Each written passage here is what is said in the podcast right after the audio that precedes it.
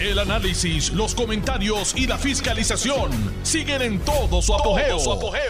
Le estás dando play al podcast de Noti1630, Sin Ataduras, con la licenciada Zulma Rosario. Muy buenas tardes. Hoy es miércoles 29 de noviembre del año 2023. Y esta es su amiga Zulma R. Rosario Vega en Sin Ataduras por Noti1 la mejor estación de Puerto Rico y primera fiscalizando.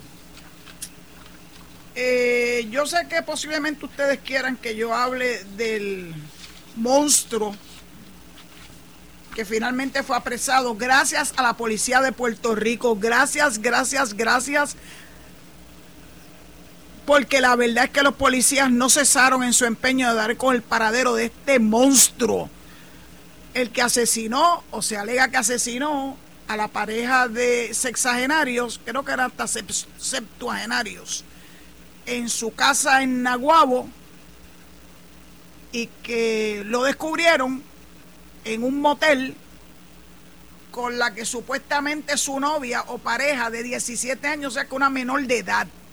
O sea que ahí se metió en otro lío, otro lío adicional. Dicen que tiene un largo historial de crímenes. Y si ustedes vieron los visuales que vi yo, con esa cara de fregado, como que aquí no ha pasado nada, lo único que hace es corroborar una teoría que hace muchos años yo tengo, que es que estos jóvenes buscan estar en las primeras planas porque eso les da algún tipo de satisfacción, también le da un standing frente a los, a los líderes de las gangas, porque hicieron fechorías que llegaron al punto de ser suficientemente grandes como para tener primeras planas. Hoy yo recibí un mensaje larguísimo y muy bueno de una persona que estuvo ligado al Departamento de Educación por muchos años y que me recuerda, como si fuera necesario recordármelo, la necesidad de un programa como tus valores cuentan. Ustedes se hartarán de que yo se los diga, pero el problema con todo esto es que seguimos perdiendo jóvenes. Este joven tenía o tiene 18 años tus valores cuentan dejó de funcionar en el Departamento de Educación durante la administración de Rafael Román y de Alejandro García Padilla en el año 2013. Hace 10 años. Quiere decir que este joven tenía 8 años. Y antes de sus 8 años, entre kindergarten y el grado, posiblemente el grado 2 o 3, ese joven potencialmente tuvo algún impacto con este programa. Lamentablemente un impacto que se quedó trunco porque, pues porque sí, porque la, la política en el año 2012 empezó a burlarse del programa, a pesar de sus grandes logros que están evidenciados científicamente. Y yo no dejo de sentir las, lástima por los estudiantes de las escuelas públicas de Puerto Rico que lamentablemente no pudieron culminar todo lo que ofrecía ese programa, que era una inserción de los valores en cada una de las clases que tomaban desde kindergarten hasta cuarto año. No era un librito de valores. Ferdinand no era un librito de valores. Como quisieron, quisieron mofarse, porque fue una mofa del programa.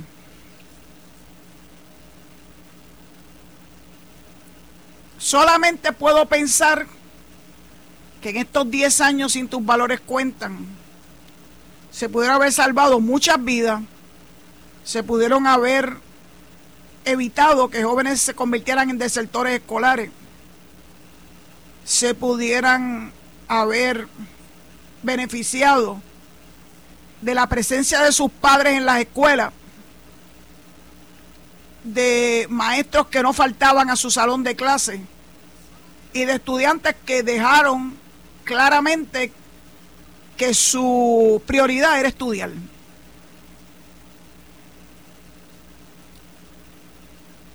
yo no quisiera que ustedes se sintieran que yo soy como la machaca, pero lo soy.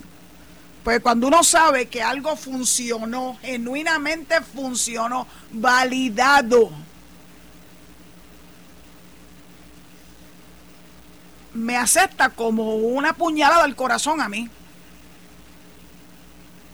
Porque esos jóvenes que evidentemente necesitan y necesitaban en aquel momento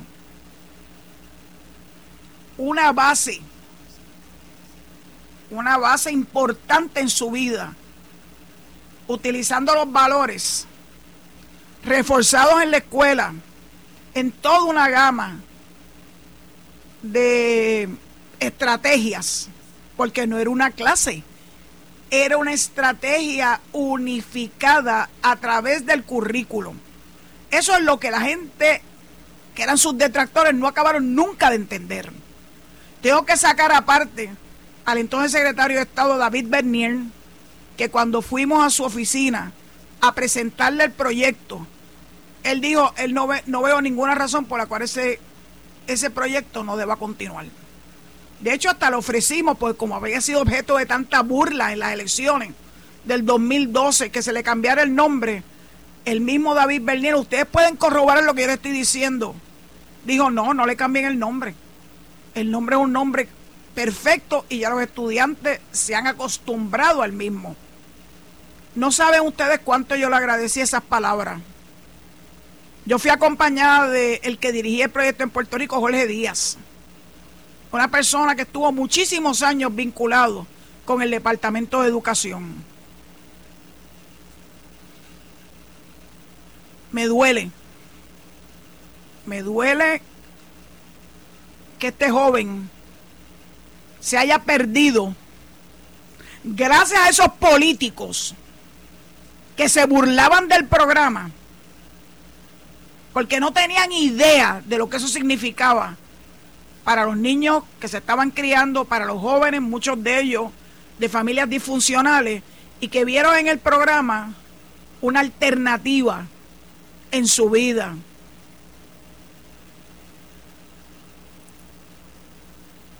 De verdad que yo no quisiera ser repetitiva, pero que cuando sean situaciones como esta, tengo que hacerlo. Tengo que, tengo que recordárselo.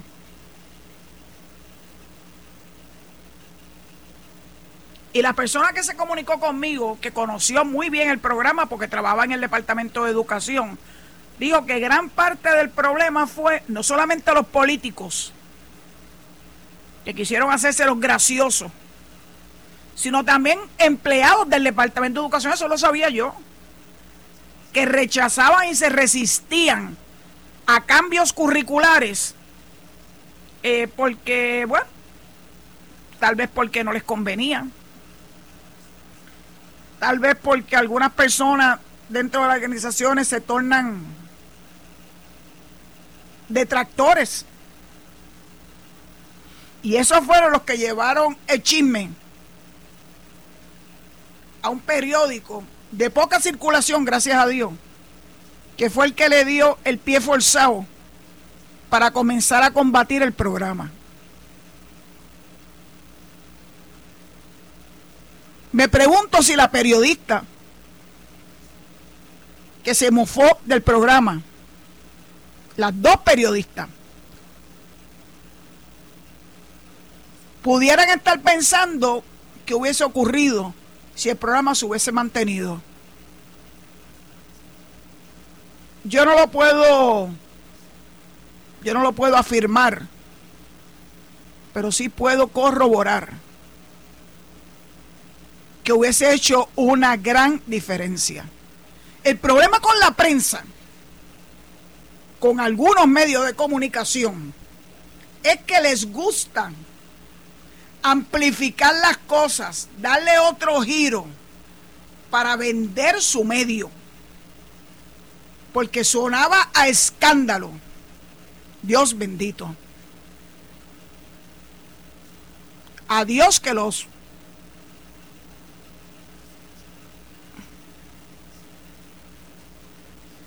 que los hubiese perdonado por el daño que hicieron Un daño que se sigue viviendo en las escuelas públicas de nuestro país.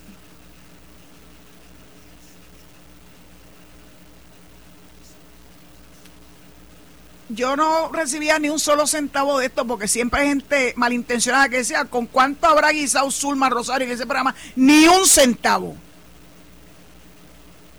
Ese era un programa que lo, lo pagó el gobierno central para beneficio de las escuelas públicas de Puerto Rico, el Departamento de Recreación y Deporte, el Departamento de la Familia, el Departamento de la Vivienda para que hubiera un, una confirmación de lo que los estudiantes están recibiendo en la escuela. El Departamento de la Vivienda le exigía a las personas que administraban los eh, residenciales públicos que tenían que incorporar los valores en las actividades que ellos llevaban a cabo. De hecho, recuerdo que hubo un, un concurso para que pintaran murales sobre el tema de los valores. Y recuerdo haber asistido a uno en un residencial público frente a los cuarteles de la AMA, allá en Río Piedras.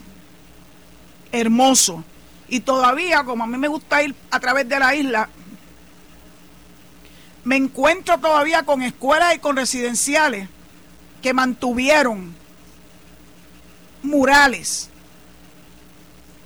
para que los jóvenes y los adultos se mantuvieran ligados emocionalmente a lo que eso significaba. Muchos municipios también adoptaron el programa y se sumaron a las actividades, entre ellos había jóvenes. Es más, recuerdo haber ido a un, un McDonald's donde vi una, una placa, placa de los estudiantes de Calle dándole las gracias a McDonald's por haberse sumado al esfuerzo de darle a las actividades de valores en su municipio para que cada vez más personas y niños fueran impactados por el mismo. Para mí fue muy emocionante encontrarme con aquella placa. Ya las personas que estaban en ese, en ese fast food habían pasado unos cuantos años, no sabían la razón de ser del mismo, más, más allá de lo que decía la placa. Y yo les expliqué. Y se mostraron sorprendidos. Porque cuando tú no le das coherencia, consistencia a los programas, la verdadera razón del mismo tiende a perderse. Cada vez que yo iba a alguna escuela, eh, pues después que me fui de la oficina de ética y me encontraba con una escuela que todavía tenían los pilares, los seis pilares, que es de donde emana el programa Tus Valores Cuentan. Son seis valores universales, universales no religiosos. Y le digo a los que no son religiosos, aunque yo no tengo ningún problema con que fueran religiosos, porque estaba en perfecta armonía.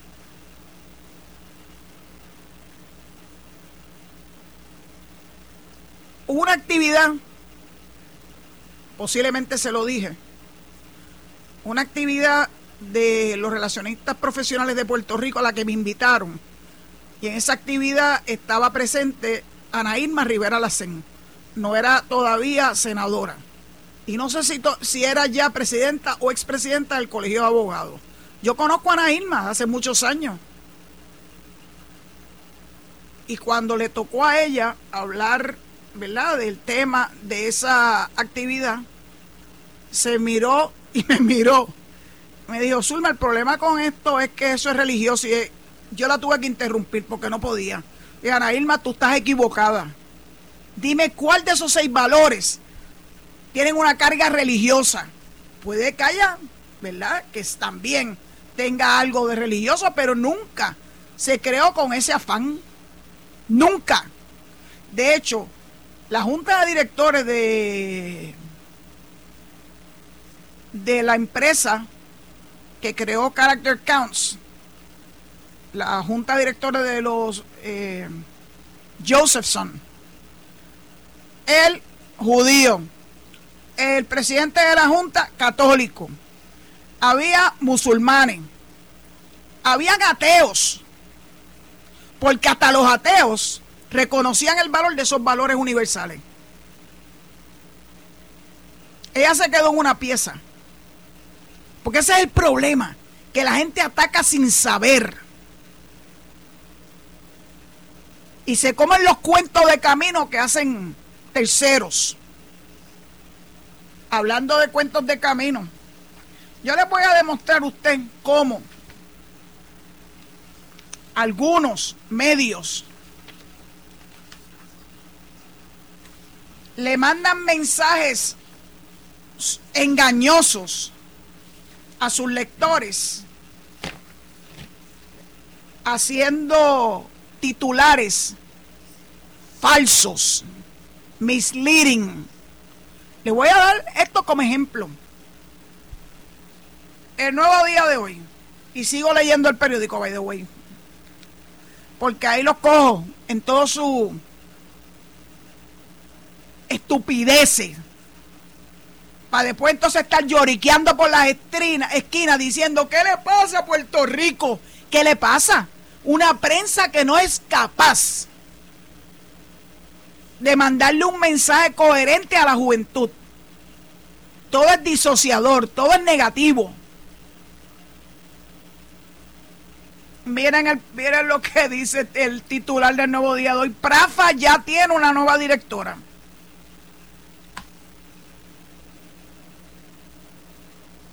Pues mire, Prafa, que es la oficina de Puerto Rico en Washington, Puerto Rico Federal Affairs Administration, tiene un director, se llama Luis Daniel Dávila Pernas.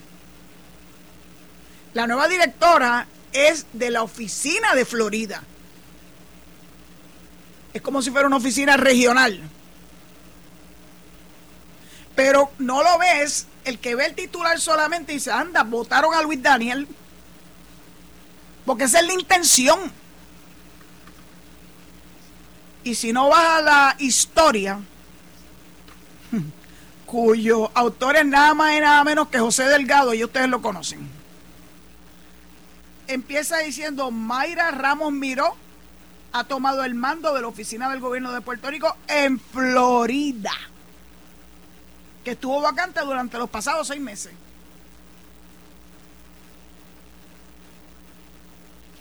¿Ustedes me entienden a lo que yo me refiero? Ayer yo estaba en casa de mi hermana y mi hermana querida recibe todavía el periódico impreso. Y cuando yo vi aquello dije, esto es el nuevo día. Ese periódico no tiene más de, qué sé yo, 15 páginas. Era el periódico más flaco que yo he visto en mucho tiempo. Los regionales son más gorditos. Han perdido. Han perdido lectores. Han perdido suscriptores. Y tratan de involucrarnos en la suscripción digital. Y cuando uno te enseña una, una, una noticia, y cuando tú tratas de entrar a la noticia, no te dejes entrar, para menos que tú seas un suscriptor. Es el engaño se dedica a engañar. Lo que pasa es que yo sí puedo entrar porque yo sí soy suscriptora por este programa, no es por ninguna otra razón. Porque tengo que verlo, tengo que leerlo y tengo que advertirle a las personas que me honran con su sintonía de poderlos alertar de todas estas barbaridades que hace ese medio en particular y otros también.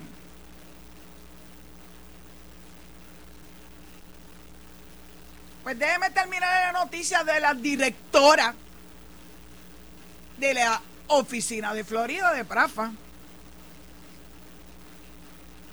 Mayra Ramos miró, es experta en relaciones públicas. Estoy leyendo del artículo de José Delgado. Relaciones públicas y mercadeo. fue nombrada por el gobernador Pedro Pierluisi y reclutada por el director ejecutivo de la Administración de Asuntos Federales, Luis Dávila Perna. ¿Ves que si hubiesen leído un poquito más abajo hubiesen llegado a lo correcto? Inicialmente se acercó a Dávila Pernas con la intención de ayudarle a buscar quién dirigiera la oficina de Florida. Pero el titular de Prafa terminó ofreciéndole el trabajo a ella, el cual obtuvo después de una conversación con el gobernador Pedro Pierluisi durante una visita del primer ejecutivo en septiembre a Orlando. Con este nombramiento, esto es una cita de expresiones del gobernador, buscamos fortalecer las funciones de la oficina de, de Prafa en Orlando, Florida, donde sabemos que hay una gran cantidad de puertorriqueños que requieren de un enlace con nuestra isla para distintas gestiones gubernamentales. Ramos Miró afirmó que quiere ayudar a la comunidad puertorriqueña que ronda en los 1.2 millones de personas en Florida, Boricua, a estar mejor informada sobre las oportunidades de vivienda, empleo, comercio y el poder que tienen con su voto. Sí, señor. Si estos boricuas se aseguran de inscribirse y votar, van a hacer una gran diferencia. Elegir personas como Darren Soto, que es un paladín de la estadidad en Florida, o María Elvira Salazar, republicana, para que vean que hay de los dos bandos. Si los boricuas de Florida eligen personas como Darren y como María Elvira, yo no tengo la menor duda que esto va a seguir dando el giro que está dando, acercándonos finalmente a la igualdad. Sigue diciendo Ramos Miró, por 34 años, lleva 34 años viviendo en Florida. Tengo una visión bastante amplia de lo que es trabajar para una compañía privada y para el gobierno. Es natural de Castañer Posiblemente usted, algún ni siquiera han ido a Castañer. Castañer está entre Lares, Adjunta y Maricao. Y un poquito de Yauco. Yo me he quedado en Lares. Yo me he quedado en Castañer. Es un lugar paradisíaco que se llama Hacienda Luis.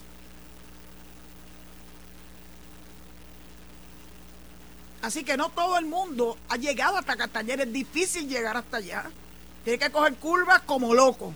Pero cuando a mí me gusta coger curvas, no les tengo ningún miedo.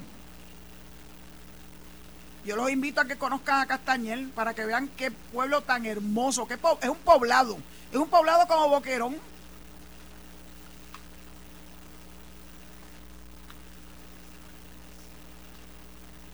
Hizo su bachillerato en comunicaciones en la Universidad de Sagrado Corazón de una maestría en Administración de Empresas en la Universidad de Miami. Estuvo al frente de su propia empresa de relaciones públicas y estrategia que se llama Red Hills, Tacones Rojos, Red Hills International en Orlando, que ha tenido como cliente al gobierno municipal de esa ciudad, el Departamento de Desarrollo Económico Comercio de Puerto Rico, la Federación Hispana, JetBlue, Advent, Advent Health y ARP, entre otras entidades. Y como sé que tengo que entregarle el micrófono a Zombie antes de que me mande el chancletazo de estilo de mi mamá, cuando regrese de la pausa, continúo hablándole de los atributos de la señora Ramos Miro. Muchas gracias, manténgase en sintonía. Estás escuchando el podcast de Sin Atadura. Sin Atadura. Con la licenciada Zulma Rosario. Por Noti1630. Noti1. Engañoso y misleading y lo hacen exprofesamente. Perdónenme, pero yo hace mucho tiempo que perdí los dientes de leche. Y yo sé por dónde van estos tiros. Pero por más que traten, por más que traten, a por lo menos a mí no me cogen de soruma. Y estoy segura que ustedes tampoco. De hecho, una persona que yo quiero mucho, que es extraordinaria, Cuca, me dijo que ella hace muchos años y su mamá, que se habían mantenido vinculadas a ese medio de comunicación, hace muchos años cesaron de ser suscriptoras del mismo Ya ustedes, ya yo les expliqué por qué yo me mantengo. Y me mantengo porque quiero percibirle ustedes de las barbaridades que esta gente eh, publica y con la mala hazaña que lo hacen. Yo estoy muy triste por don Luis Ferré, que jamás pensó que el periódico que él fundó se convertiría en lo que se ha convertido. Pero bueno, así es la vida. Vamos a seguir hablando de la señora Mayra Ramos Miro.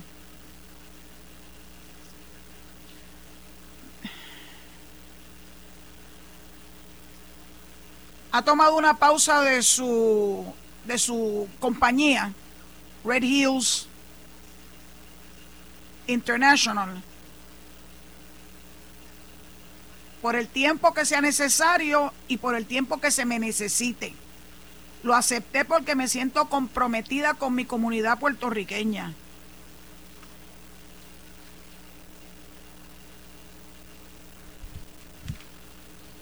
Al hablar de la importancia que le atribuye a la oficina que ahora dirige, Ramos Miro afirmó, afirmó que la función de PRAFA es representar y promover las iniciativas del gobierno de Puerto Rico, pero más allá de eso, también empoderar al puertorriqueño que llega a Estados Unidos.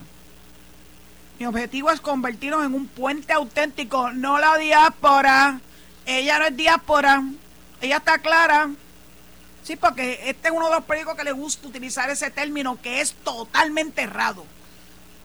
Lamentablemente, la diáspora son los judíos, los cubanos, los que han tenido que dejar su patria por holocaustos históricos y reales. Y también en, la realidad actual, los de Venezuela y los de Nicaragua. Esos son diáspora. Porque han tenido que huir de su país buscando seguridad para ellos y su familia. Eso es diáspora. Los puertorriqueños que viven en los Estados Unidos no son una diáspora, son ciudadanos americanos viviendo en la estadidad, sencillito. Hoy estoy virá, le pido mis excusas. Dice Ramón Miró que buscará trabajar en, en colaboración con líderes gubernamentales de los dos partidos estadounidenses. Realmente estamos aquí para trabajar en pro de abrir oportunidades a nivel comercial, de turismo, empleo, educación.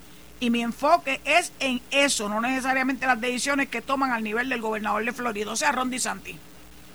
He's out of the picture. También ha trabajado, entre otros, para la oficina del censo. Yo también trabajé para el censo.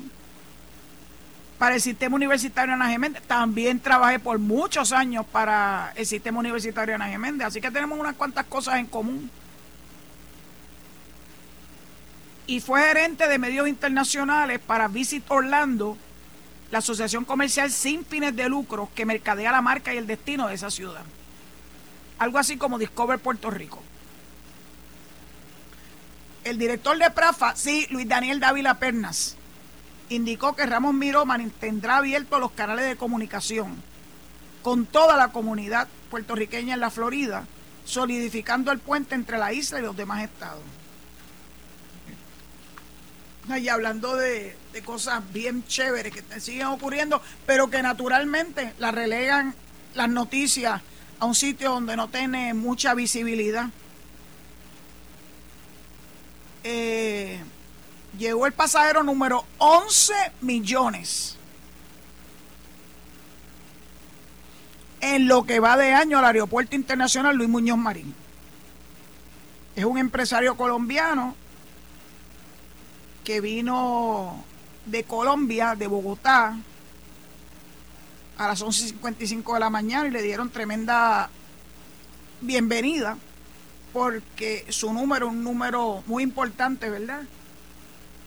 De todo el trabajo que ha hecho la compañía de turismo, Discover Puerto Rico, el Departamento de Desarrollo Económico y Comercio, para traer a Puerto Rico, en este caso, un empresario eh, que quiere tener vínculos con Puerto Rico y sus empresas colombianas. Eh, el recibimiento fue con el conjunto Jíbaro. Si está hablando de Jíbaro de Puerto Rico, Jíbaro de Puerto Rico es el, ballet más importante de Puerto Rico. Él y Areito. Le entregaron múltiples obsequios conmemorativos Y el presidente de Aerostar, sí, privatizado el aeropuerto, que no parece el mismo de hace 10 años. Esta es una cifra histórica que anticipa otro récord de movimiento de pasajeros en diciembre y en los años por venir. Son buenas noticias para la comunidad aeroportuaria, la industria turística y para la isla. Dijo Jorge Hernández, presidente de Aerostar. Entre los obsequios que le entregaron fueron artículos típicos de Puerto Rico y un cheque por la suma de 1.100 dólares. ¡Wow! 1.111 millones, ¿verdad? Cortesía de Aerostar. Y la línea Bianca le obsequió un pasaje de ida y vuelta para que regrese a Puerto Rico. Ya hubiese querido ser yo ese pasajera, esa pasajera número 11 millones. Enhorabuena al señor Héctor Julián Romero. hubo otra noticia importante que refundieron en las páginas sin darle verdaderamente destaque a la misma, que es el Departamento de Educación llevó a cabo un adiestramiento para los maestros del programa de, de soldos de educación especial talleres enfocados en enriquecer la experiencia profesional y educativa. Y estuvieron dando el mismo un audiólogo, Francisco Reyes, y una profesora, Carolina Gómez, que diseñó estos talleres para estos maestros de educación especial. Gracias a mi amiga Magda Mayor, que me mantiene al tanto de estas noticias positivas también. Y no quiero que se me olvide que esta noche a las 8 va a haber otro programa como lo hacen semanalmente, Conéctate Estadista. Y la persona que va a dar el programa hoy es nada más y nada menos que Lucy Arce Ferrer. Y el programa se llama Una vida dedicada al servicio público. Así que esta noche, a través de YouTube, Conéctate Estadista se llama la página podrán escuchar a Lucy Arce Ferrer, pero pueden ver también todos los demás eh, programas que ha tenido una gama impresionante de personas invitadas que han dado información muy, muy importante sobre el acontecer diario de Puerto Rico y hacia dónde nos vamos dirigiendo. Bueno, también hay que darle un aplauso, un standing ovation a Miguel Romero. Porque se ha dedicado en cuerpo y alma a hacer su trabajo de alcalde. Y no solamente asfaltando las calles destruidas que dejó Carmen Yulín, porque no invirtió ni un centavo. Y yo viví en San Juan cuando eso. Así que puedo dar fe de los cráteres. Y no quiere decir que ya estén todos cubiertos, pero oiga, son muchas y muchos millones de millas de carreteras municipales en el municipio de San Juan que se han ido trabajando como se supone, para beneficio del pueblo. Y entonces, en el vocero de hoy, me llamó la atención una noticia en la página 29 sobre economía que dice millonarios proyectos de reconstrucción en Río Piedras. Eh, la periodista se llama Stephanie López y dice como sigue, le voy a leer parte del mismo, ¿verdad? El Paseo de Diego, la Avenida Universidad y la Plaza de la Convalecencia son algunos de los lugares que como obras permanentes serán reconstruidas en el casco urbano de Río Piedras. Forman parte de los más de 190 proyectos que están pendientes en la ciudad capital. Cuentan con una cantidad asignada de más de 300 millones. 60 de esos están destinados a proyectos en Río Piedra, de los cuales 42 millones y medio provienen de fondos CDBGR, you know what, from the federal government. También tenemos fondos FEMA, también del gobierno federal. El hospital municipal tiene un fondo aparte Y entre todos esos fondos para el casco de Río Piedra estamos hablando de 60 millones de dólares. Hay mejoras también al puente Henry Klum en la avenida Gándara. Ese es el que une la Universidad de Puerto Rico, el campus de la Universidad de Puerto Rico Río Piedra, con el casco de Río Piedra. Muchas veces que yo cogí ese puente.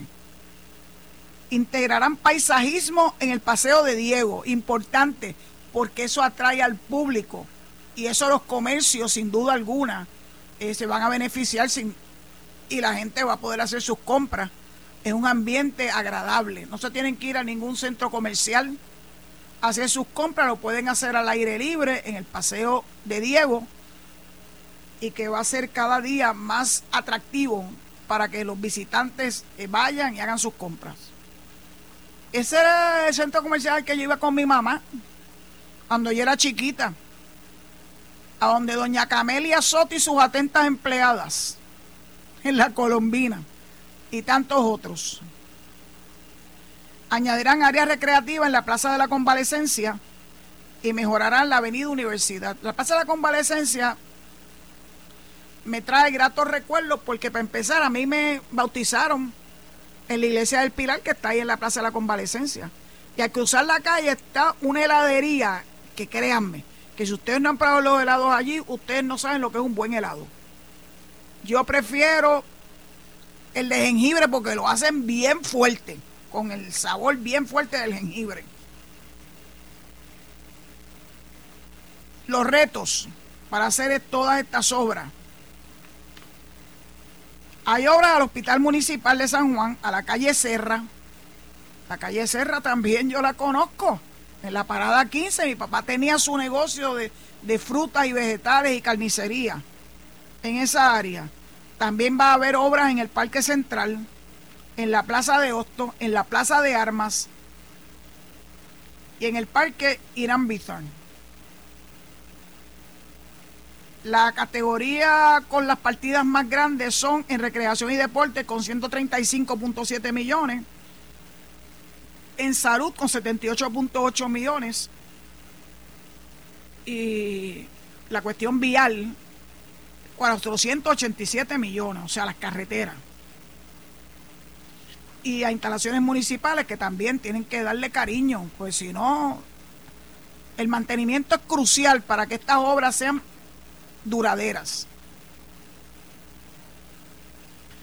A preguntas de la prensa sobre cuántas de la subasta de los 191 proyectos que anunciaron, que anunció el alcalde, han quedado desiertas, informó que han sido más de 10 durante el periodo de un año y medio. ¿Y a qué obedece eso? Pues mire, no hay suficientes contratistas, no dan abasto. Así que están, están tratando de atraerlo, haciéndole cambio a los procesos, que se los agilicen y que ellos se sientan, ¿verdad?, eh, con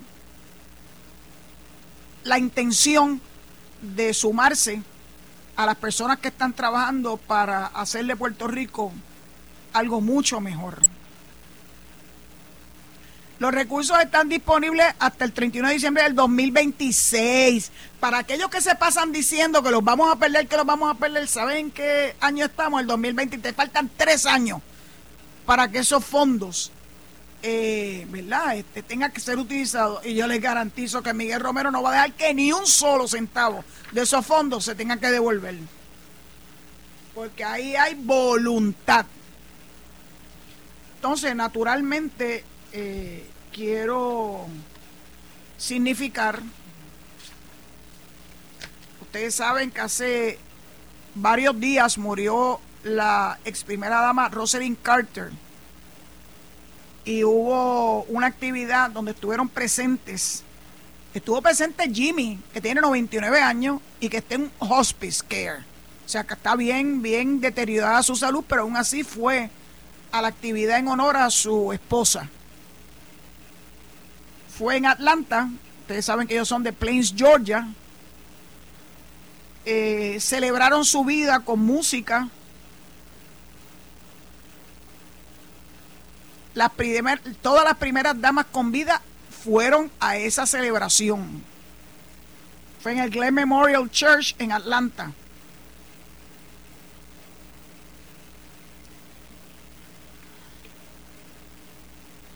El presidente Joe Biden y su esposa Jill estuvieron allí.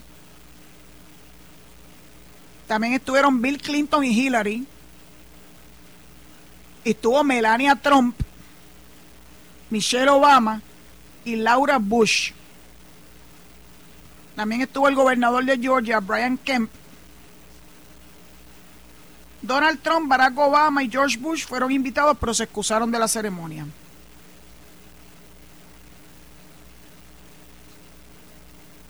Los Carter se casaron en el año 1946. 77 años juntos. El matrimonio más longevo de todos los presidentes estadounidenses. Pues que en paz descanse Rosalind Carter.